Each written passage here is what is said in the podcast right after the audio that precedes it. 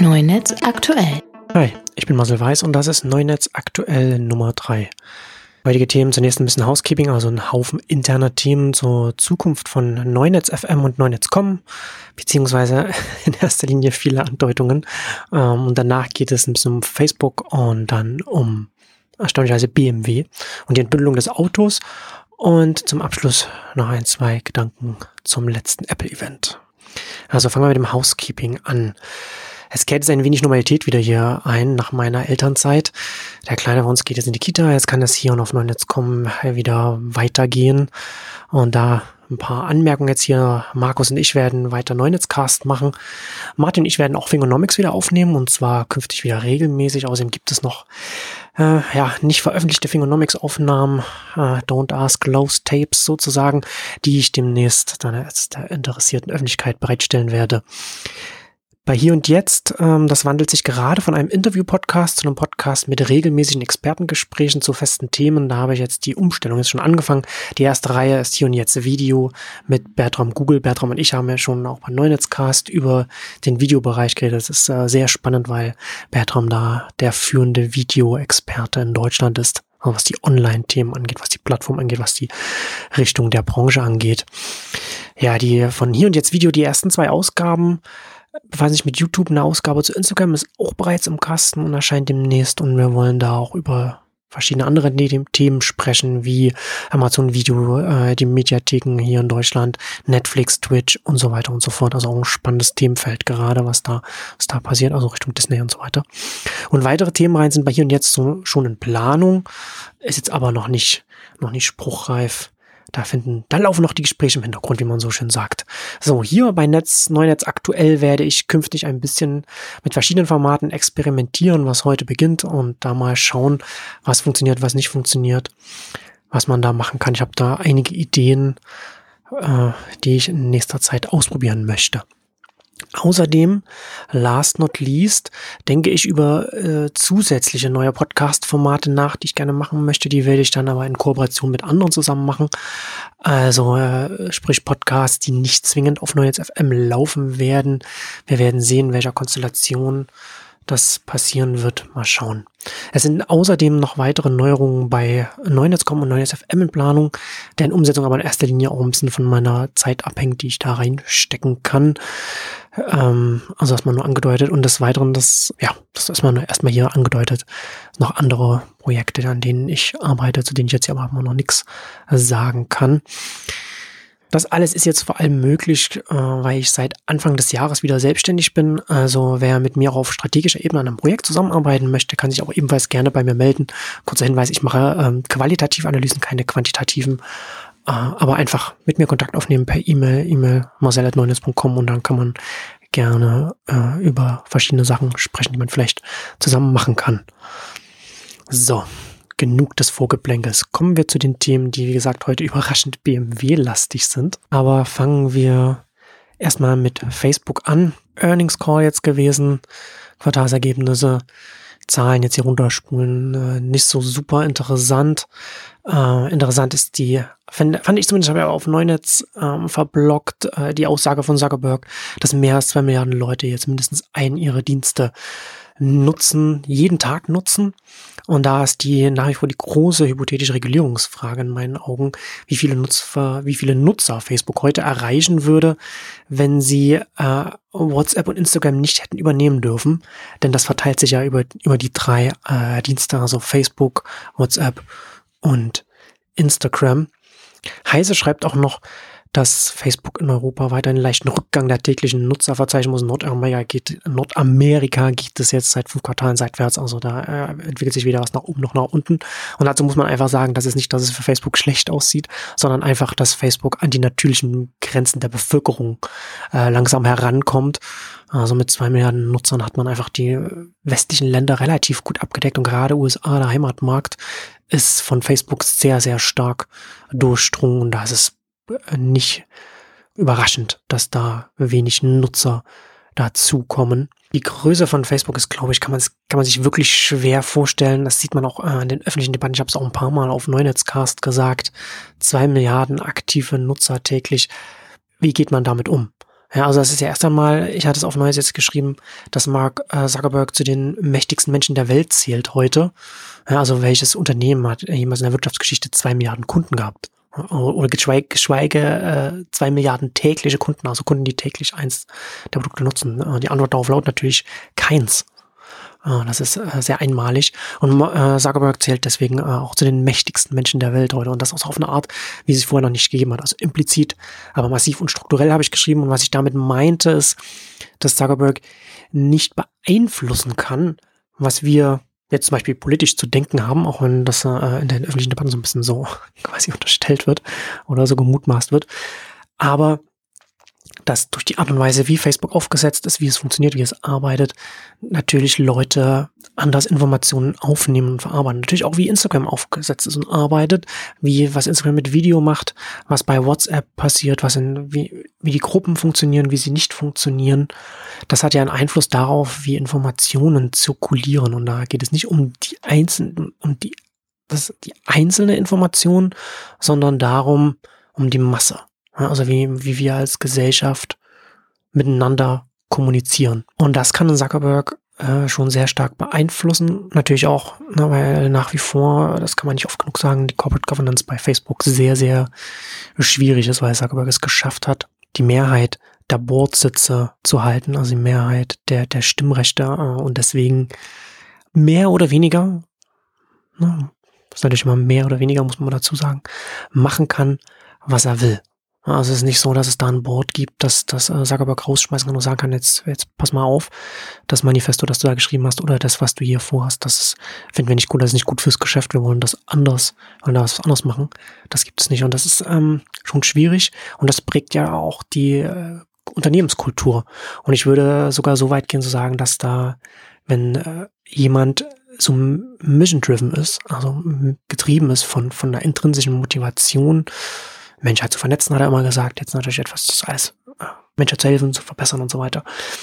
Und dann dieserjenige, dieser Gründer, das Unternehmen weiterhin Gründer geführt ist und dieser Gründer dann natürlich auch diese, diese Macht hat über das Unternehmen, das ist die Unternehmenskultur radikalisiert. Und das kann man zum Teil auch sehen aus äh, einigen Aussagen von Facebook-Mitarbeitern. Also durchaus schwierige äh, Entwicklungen, die man da beobachten kann. Während ich ja äh, bei weitem nicht so Facebook-skeptisch bin wie die meisten jetzt hier in Deutschland zum Beispiel. Und ich finde das zumindest schon mal gut, dass wir nicht mehr davon reden, dass jetzt Facebook jetzt äh, doch jetzt bestimmt jetzt bald wieder verschwindet, so wie MySpace schnell verschwunden ist. An Facebook steht da schon sehr viel besser da. Wie gesagt, regulatorisch bleibt nach wie vor die Frage, ne? Was, wie geht man damit um, dass ein Face, dass ein Facebook jetzt auch, äh, dass zu, zu einem Facebook, ein Instagram, ein WhatsApp gehört? Sollte man die vielleicht wieder abtrennen? Also das könnte da äh, sinnvoll, sehr viel sinnvoller sein, als jetzt zum Beispiel redet ja bei Big Tech oft über eine Zerschlagung der großen Riesen. Ich sehe da gar nicht so viel Sinn bei einem, bei einem Google zum Beispiel. Ich sehe da überhaupt keinen Sinn drin bei einem Amazon, das intern sehr stark mit Profit Centern arbeitet und sehr modularisiert bereits ist. Und da eine Zerschlagung wird gar nicht so viel bringen, während gleichzeitig natürlich bei Amazon die Vertikalisierung sehr viel problematischer ist als bei den anderen. Aber bei einem Facebook zum Beispiel kann es durchaus ähm, Sinn ergeben, da Facebook und Instagram und WhatsApp wieder voneinander zu trennen. Hm, realistisch ist das natürlich nicht, weil es ein US-Unternehmen ist. Ähm, und naja, die USA, sagen wir mal, ja, wie soll ich das sagen, sich gerade mit ja, anderen Themen beschäftigen. Kommen wir zum Hauptthema zum Thema, mit dem wir uns hier Neunetz.com, Neunetz FM in den allen Podcasts überall ständig beschäftigen. Und es geht natürlich äh, BMW. Nein, geht es natürlich nicht. Es geht um die ähm, die Zukunft des Autos. Und da ist diese Woche, bin ich auf zwei sehr interessante Sachen gestoßen, weil es zwei, ein Ex-BMWler, der äh, ein Interview der T3N gegeben hat, das ist schon, schon ein paar Tage alt, aber ich habe das jetzt erst gelesen. Das war ganz spannend. Und dann auch noch eine Aussage von einem BMW-Vorstand, über das wir, über die, die wir gleich sprechen werden. Aber zunächst äh, zu dem Ex-BMWler, das ist Carsten Breitfeld, der bei BMW für den i8 äh, zuständig war und jetzt CEO und Gründer von einem chinesischen Auto-Startup ist äh, namens Byton. Und er sagt in dem Interview äh, sehr interessante Sachen über die neuen Formfaktoren, die, die bei den Autos äh, bald kommen werden, an denen Biden selbst schon konkret arbeitet und dass sie als Hersteller sich auch als Mobility-Anbieter von Anfang an sehen und aufstellen. Und das ist schon eine interessante Sache, weil ich finde, gerade bei der Zukunft der, der Mobilitätstransport, Automobilbranche, wie auch immer man es nennen will, ist diese, diese Beziehung zwischen Herstellern und den, und den Mobility-Anbietern so ein Spannungsfeld, bei dem nicht klar ist, wie genau das dann aussehen wird. Also jetzt zum Beispiel, ne, wenn wir jetzt zum Beispiel von einem Uber oder einem Lyft oder einem Didi sprechen, wenn diese anfangen, ähm, im großen Stil Autos zu kaufen, die mehr oder weniger selbstfahrend sind, und die diese dann als Flotten betreiben, dann werden die die größten Kunden der Hersteller. Und die Hersteller werden haben natürlich dann auch ein Problem, weil sie in ein anderes Verhältnis zum Markt treten. Also äh, gerade, ne? also wenn man, jetzt, wenn man jetzt spricht von einem, von einem Mercedes, einem VW und so weiter, da verändert sich das B2C-Business zu einem B2B-Business, oder B2B2C. Dahin entwickelt sich dann der Markt. Und dann ist das natürlich ein ganz anderes, ein ganz anderes Verhältnis auf dem Markt. Dann ist natürlich auch die Frage, welche Marktmacht hat man noch? Wie kann man, also in dem Sinne natürlich auch, welche, welchen Handlungsspielraum hat man dann bei den Preisen, bei den Margen dann? Und auch natürlich, wie sehen die Volumina aus, die man dann da noch verkauft? Und, und wo wird das Geld dann verdient? Also gerade wenn man von Elektroautos spricht, die sehr viel länger, länger halten werden als Verbrenner, können das sehr viel besser genutzt werden. Und das ist natürlich dann sehr viel mehr Geld zu holen, wenn man dann ein Uber, ein Lyft oder ein Didi ist, als wenn man dann äh, zum Beispiel ein VW ist, das dann an die liefert. Und deswegen ist es schon interessant, wenn man als neuer Hersteller an den Markt geht und Elektroautos baut und auch natürlich auch autonome Autos äh, bauen möchte, wie, wie Biden das macht, dass man sich gleich Gedanken macht, wie man auch als ein Mobility-Anbieter am Markt sein kann, wie man, welche Strukturen man da aufbauen muss, was man anbieten muss und dann auch im nächsten Schritt sich überlegen muss, okay, welche welche Art von Auto baue ich denn oder beziehungsweise wie kann, wie muss das Auto denn aussehen? Und um vielleicht mal zu zitieren aus dem Interview, da sagt äh, Herr Breitfeld, in den nächsten fünf Jahren erwarte ich da eine großen, einen großen Umbruch in Ballungsgebieten. Ich rede jetzt nicht vom Voralpenland. Shared Mobility wird der Kern unseres Geschäftsmodells. Und dann sagt er weiter, in zehn Jahren werden wir mehr als die Hälfte unseres Geschäfts damit machen. Noch sind die Autos, die wir heute sehen, bezogen auf Shared Mobility immer noch ein Kompromiss. Also absolut, ne? Und er hat es genau richtig beobachtet. Er sagt dann nämlich, die Autos sind ja immer noch für Menschen gebaut, die noch kaufen. Da sind also fünf Sitze drin. Die Leute kaufen ein Auto mit fünf Sitzen, obwohl sie 80 Prozent der Zeit alleine drin sitzen, damit sie die dann haben für die seltenen Fälle, wenn sie sie mal brauchen. Ein Auto speziell für den Zweck Shared Mobility gebaut, sieht anders aus. Bei 65 bis 70 Prozent der Fahrten bei Uber und Didi sitzt eine Person im Auto. Das ist völliger Nonsens, mit einem Fünfsitzer durch die Gegend zu fahren. Also man fährt dadurch dann auch, man fährt mit einem größeren Auto rum. Es ist sehr viel schwerer, es verbraucht mehr Energie. Und das ist natürlich auch, auch gerade für Elektroauto interessant. Eine Batterie, je weiter man fahren kann, wenn es kleiner ist, dann ändern sich ja auch die Kosten ne, pro Fahrt. Wenn man sagt, wir bauen jetzt ein Auto, das sehr viel kleiner ist äh, und auf diesen Einsatzzweck Shared Mobility oder On-Demand-Modell, wie auch immer man es nennen will, optimiert ist. Und da sagt er dann äh, zu den Plänen von beiden, wir sind dabei, eine zweite Plattform zu konzipieren in unserem Future Lab in Los Angeles und das wird ein reines B2B-Modell. Das werden wir gar nicht mehr an individuelle Kunden verkaufen, sondern nur noch als Flotte betreiben. Gegebenenfalls mit einem Partnerunternehmen als Joint Venture. Na, da bietet sich dann an, dass sie dann wahrscheinlich dann jemanden an Bord holen, der schon einen Marktzugang hat. Ne? Also ein, ein Lyft oder ein Uber würde sich in den USA dann zum Beispiel anbieten. Und dann die Frage, die Stefan Dörner dann äh, von dieser einstellt, also wollen Sie selbst zum Shared Mobility Betreiber werden? Und da sagt Breitfeld dann, ja klar, denn da ist ja das Business. Und diese Autos sehen dann völlig anders aus. Die sind kleiner, es gibt ein Modul für den Fahrer, das optional ist, je nachdem, ob ein Computer steuert. Und für den Passagier haben Sie eine First-Class-Experience wie im Flugzeug und über einen Konfigurationswechsel kann man jemand zweiten reinnehmen. Die beiden sitzen dann nicht ganz so komfortabel wie einer alleine, aber immer noch ganz anders als in heutigen Autos. Wir werden so ein Konzept wahrscheinlich bald bei einer großen Ausstellung zeigen.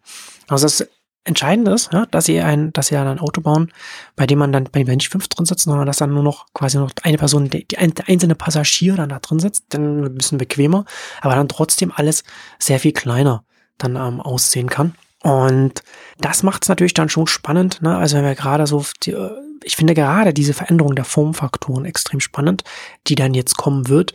Mit der Elektrifizierung der Autos können sehr viel mehr Hersteller auf den Markt kommen und können auch sehr viel mehr experimentieren in die Richtung. Und gerade Anbieter oder beziehungsweise die Märkte, die entstehen über die über Uber, Lyft, Didi und so weiter, erzeugen eine Nachfrage für solche Autos. Und da wird es, glaube ich, schon interessant werden, was äh, an der Stelle dann, an der Stelle dann kommen wird. Und bei beiden natürlich dann auch spannend, dass man als Hersteller von Anfang an da gleich in die Richtung denkt und dann auch gleich als, als das als Flotte betreiben will und so weiter. Also auf jeden Fall sehr spannend. Und dann kommen wir vom Ex-BMWler zum BMW-Vorstand, der heute noch verantwortlich für die Entwicklung bei BMW ist. Und das ist äh, der Herr Klaus Fröhlich, der öffentlich gesagt hat, dass er glaubt, dass E-Autos immer teurer als Verbrenner sein werden. Und ich finde, dass er daran, dass er da falsch liegt. Und vielleicht kurz, warum ist es überhaupt wichtig, sich mit, mit solchen öffentlichen Aussagen ähm, zu beschäftigen? Man darf das natürlich alles nicht immer wortwörtlich nehmen, was Manager von Unternehmen sagen, beziehungsweise man muss immer darüber nachdenken, was bezwecken sie überhaupt damit? Und erst dann kann man sich mit dem Inhalt beschäftigen. In diesem Falle glaube ich, dass er, dass der fröhliche Mitglied des Vorstands der BMW damit bezweckt natürlich das Kerngeschäft, Diesel, Verbrenner. Wir verkaufen unser luxuriöses, unsere luxuriösen Modelle, unsere Verbrennermodelle weiter an interessierte Käufer, dass dieses Kerngeschäft, dass er dieses versucht öffentlich zu verteidigen und zu sagen, nein, das, was wir hier machen, das hat Zukunft, das funktioniert so und das, was als Alternative in der Öffentlichkeit diskutiert wird, also Elektroautos, die auch günstiger werden, die besser werden, das wird auf keinen Fall passieren. Wir werden hier weiterhin mit unseren Verbrennern die Speerspitze sein. Ich glaube, dass das eine problematische Aussage ist, nicht nur, weil sie inhaltlich falsch ist und, so, und wir kommen gleich dazu, warum es inhaltlich falsch ist. Ich glaube, dass es auch problematisch ist, weil diese Aussagen, wenn ein Manager von ganz oben, also aus Vorstand, solche Aussagen macht, dann hat das eine Auswirkung darauf, wie die Belegschaft in so einem Unternehmen die Zukunft des Unternehmens wahrnimmt.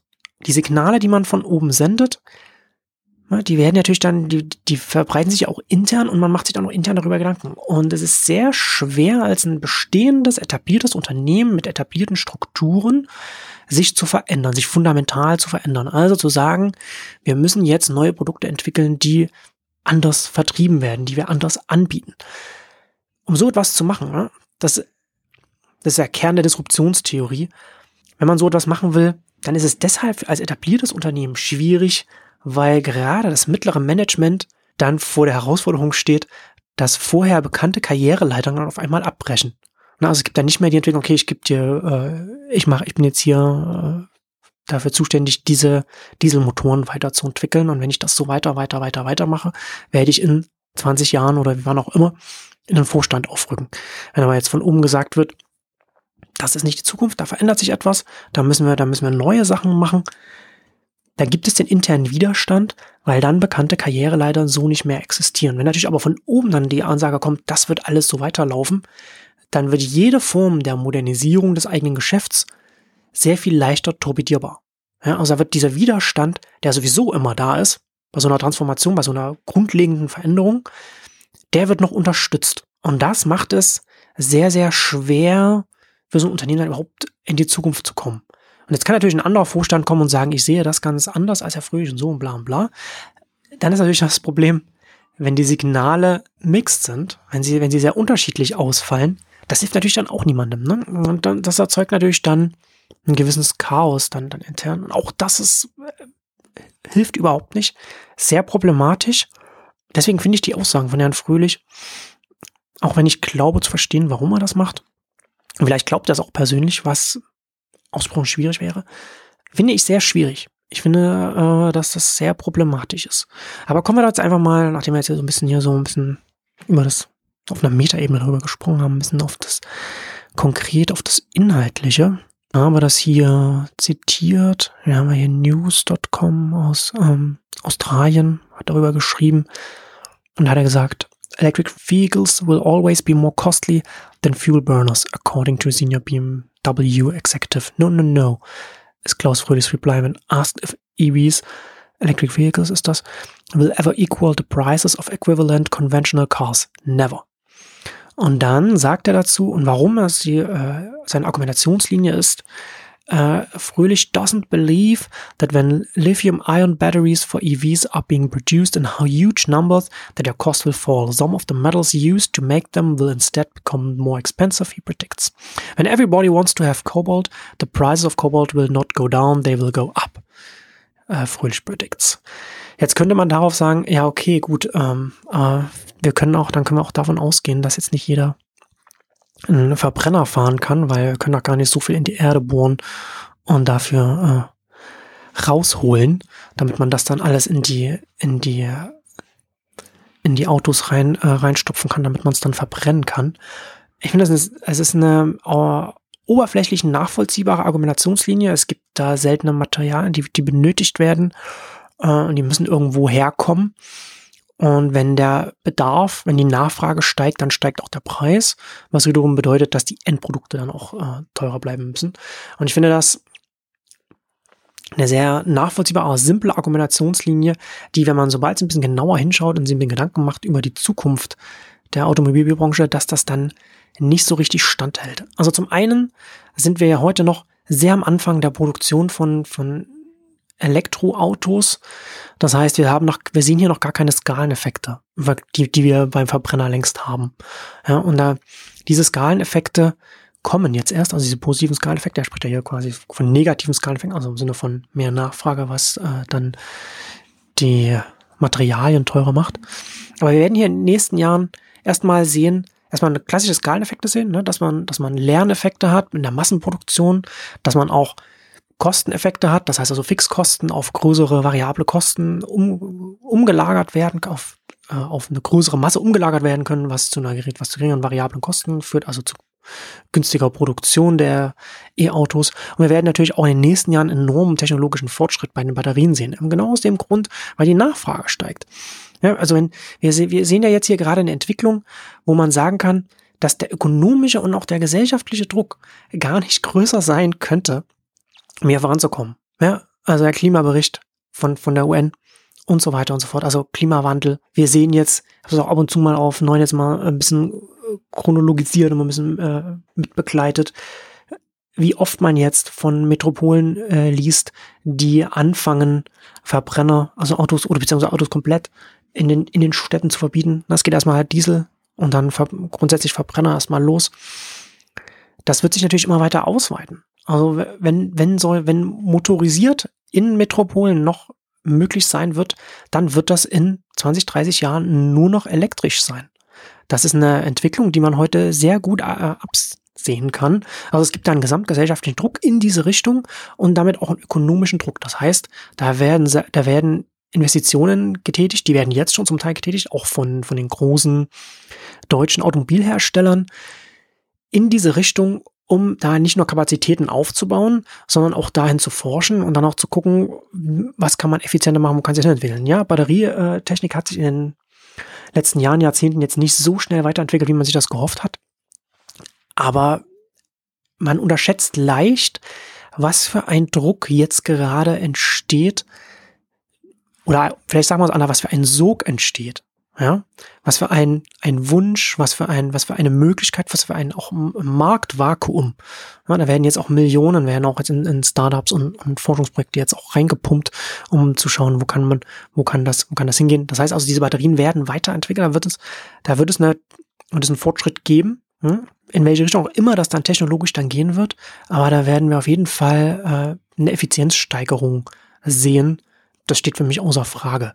Aber zusätzlich ist natürlich auch interessant, dass die Batterien von morgen natürlich nicht die äh, zwei und, was weiß ich, wie viele Tonnen schwere SUVs transportieren müssen, die jetzt alle etablierten Automobilhersteller äh, unbedingt produzieren müssen, weil das das einzige Distinktionsmerkmal noch heute ist, wenn man sich heute ein Auto, wenn man sich heute äh, unbedingt ein, ein Auto kaufen möchte sondern sie werden dann eben diese Autos antreiben, über die ich gerade im, im Zusammenhang mit beiden gesprochen habe. Also neue Wege, die sehr viel leichter sein werden, weil sie sehr viel effizienter auf die jeweiligen äh, Einsatzzwecke zugeschnitten sind. Also sehen wir schon mal effizientere Batterien, die auch äh, ein geringeres Gewicht transportieren müssen. Und dann kommt noch dazu, dass gerade wenn wir über Mobility und On-Demand Modelle reden, dass da ein zentrales Flottenmanagement die Streckennutzung optimiert und damit auch die Batteriennutzung zum Teil mit optimiert. Was auch nochmal eine Auswirkung darauf hat, was Batterien abverlangt wird oder beziehungsweise was man an, was man an Batterieleistung, an Akkuleistung überhaupt braucht, damit es im Alltag funktioniert.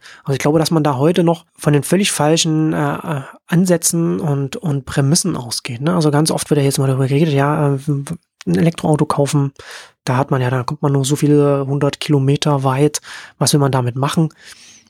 Der eigentliche Punkt ist ja, dass die meiste Zeit wir mit kurzen täglichen Strecken verbringen. Ich habe mal hier das mal rausgesucht, da hat ja das Bundesinstitut für Bau, Stadt- und Raumforschung hat dazu den, den, den Mikrozensus hier äh, in Deutschland zitiert. Das ist von 2000, ist nicht mehr so super aktuell. Ich muss mal gucken, was da, was es da, wie die aktuellen Zahlen sind.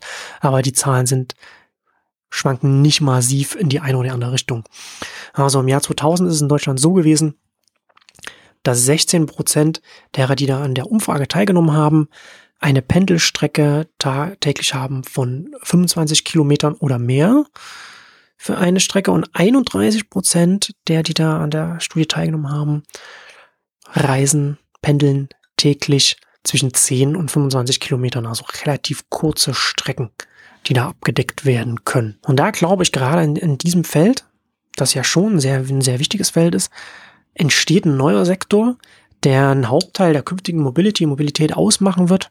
Äh, also gerade die täglichen Strecken, ja, ist das, was uns täglich bewegt, in Anführungszeichen. Und das wird eine Mischung aus, ich habe das mal ÖPNV 2.0 genannt und ich habe mich auch, ich möchte mich auch gleich dafür entschuldigen. Und äh, On-Demand-Modelle und Mike Mobility, Mike Mobility meine ich damit natürlich also so E-Scooter, E-Bikes, jetzt Sharing oder, oder im, im Besitz, im Eigentum und was weiß ich, was da noch kommt äh, Horace Statue, der jetzt einen sehr, sehr hörenswerten äh, Micromobility äh, Podcast macht, äh, definiert Micro Micromobility mit Vehikel, die 500 Kilo und weniger äh, wiegen und was ich eine relativ gute Definition finde. Hm, also das sind, da fallen dann eben E-Scooter drunter, dann auch die ja äh, E-Mopeds würde ich jetzt mal sagen, weil wir sagen ja Scooter auch zu den zu den kleinen, zu den kleinen Rollern, also Rollerscooter gleichzeitig, aber ich meine jetzt auch mit, mit E-Scooter auch die kleinen Roller, die jetzt äh, in den USA, aus in den USA jetzt genutzt werden, jetzt auch jetzt hier nach Deutschland auch mit, noch mitkommen sollen. Da gibt's auch deutsche Startups, die jetzt gerade Gelder einsammeln, um das, um Bird äh, äh und so etwas auch hier zu machen. Und E-Bikes fallen darunter, aber da können dann eben auch mit 500 Kilo weniger können auch zum Beispiel dann auch dieses beiden Mobility-Modell drunter fallen, ne? von, von dem wir vorhin gesprochen haben, bei dem dann nur eine Person drin sitzt und dann autonom on demand äh, irgendwo hingefahren wird, aber dann auch geschützt von Wetterbedingungen zum Beispiel.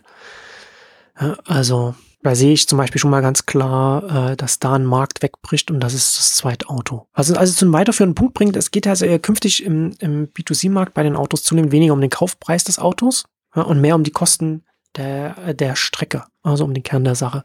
Also nicht nur die Kosten, sondern auch, ne, wie man sich auch, es macht natürlich auch einen Unterschied, wie man eine Strecke wahrnimmt, wenn man da mit dem E-Bike pendelt, statt mit dem Auto.